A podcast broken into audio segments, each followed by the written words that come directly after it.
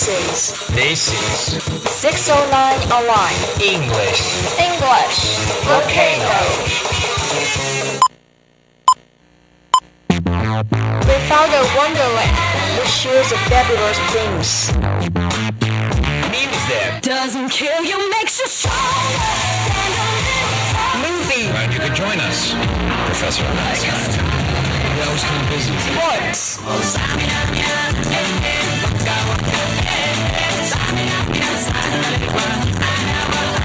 dialogue, Have you ever had. I was brought up to believe that you make your own luck, but I admit that I buy the occasional lottery ticket. You can see international thought, global rights, open mind. profound significance. Let's get together and set fire. On English volcano, volcano eruption.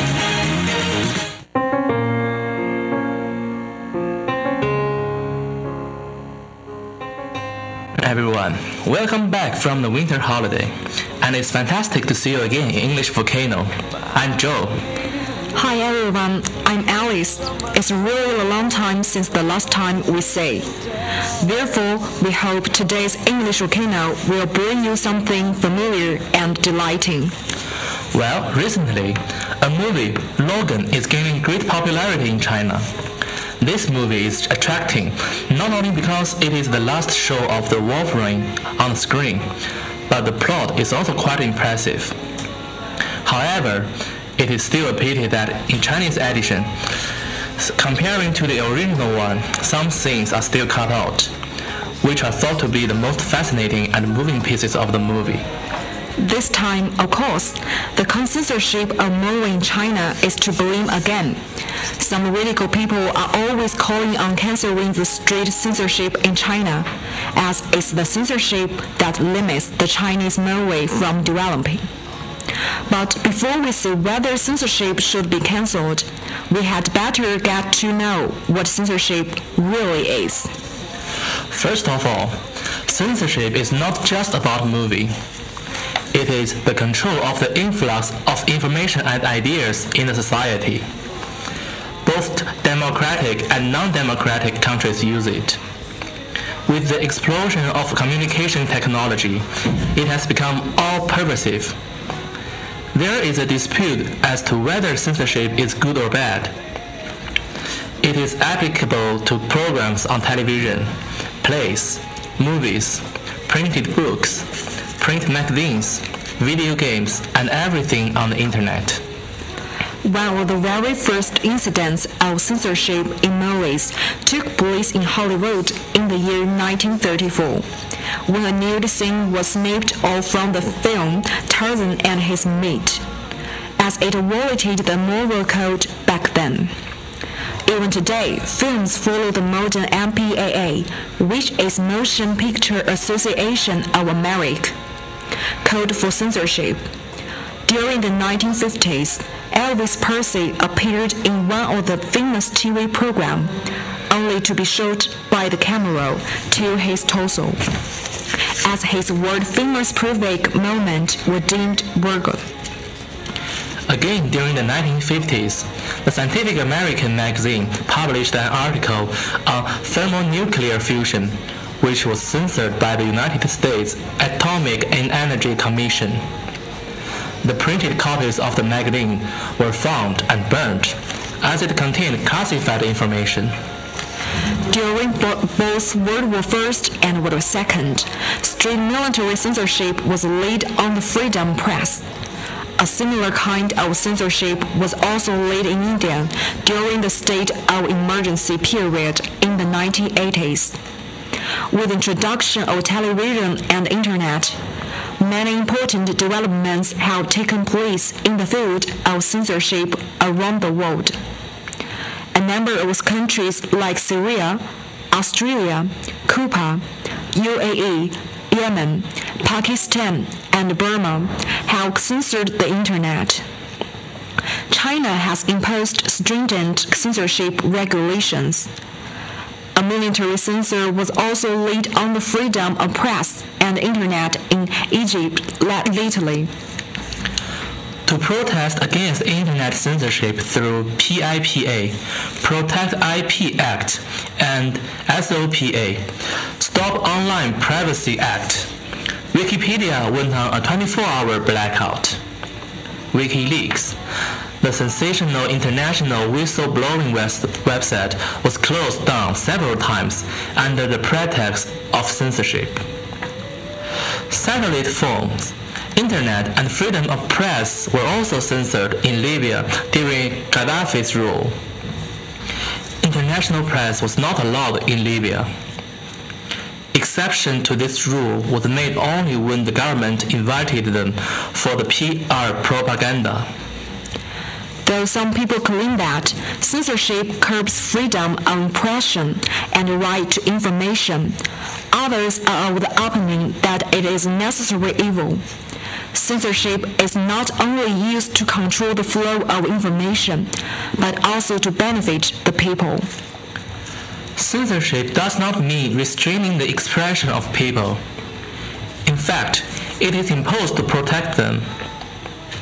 Censorship of pornographic material prevents the minds of children from becoming corrupt. Also, religious conflicts are avoided by the censorship of material deemed insulting or offensive to a particular religious community. It is useful in hiding sensitive military information, which could be used by an enemy state. Now let's take a break.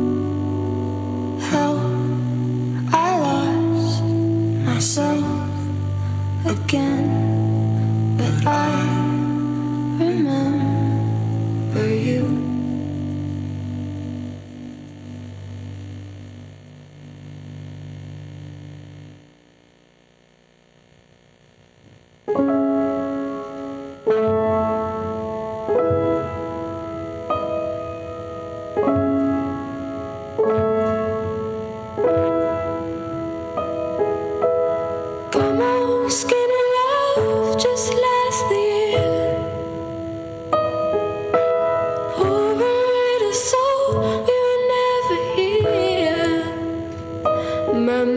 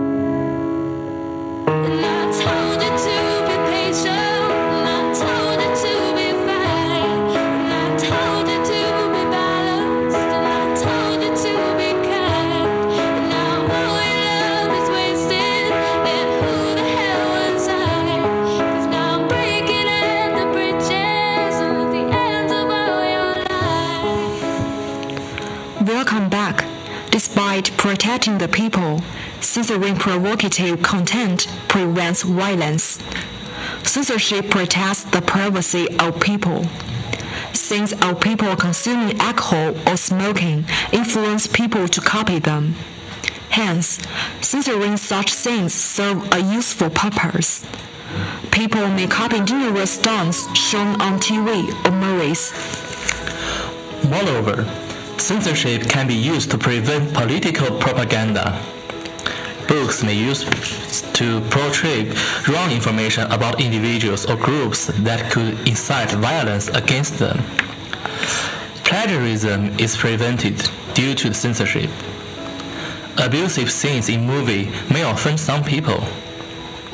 Protects indigenous culture from the bad influence of foreign cultures.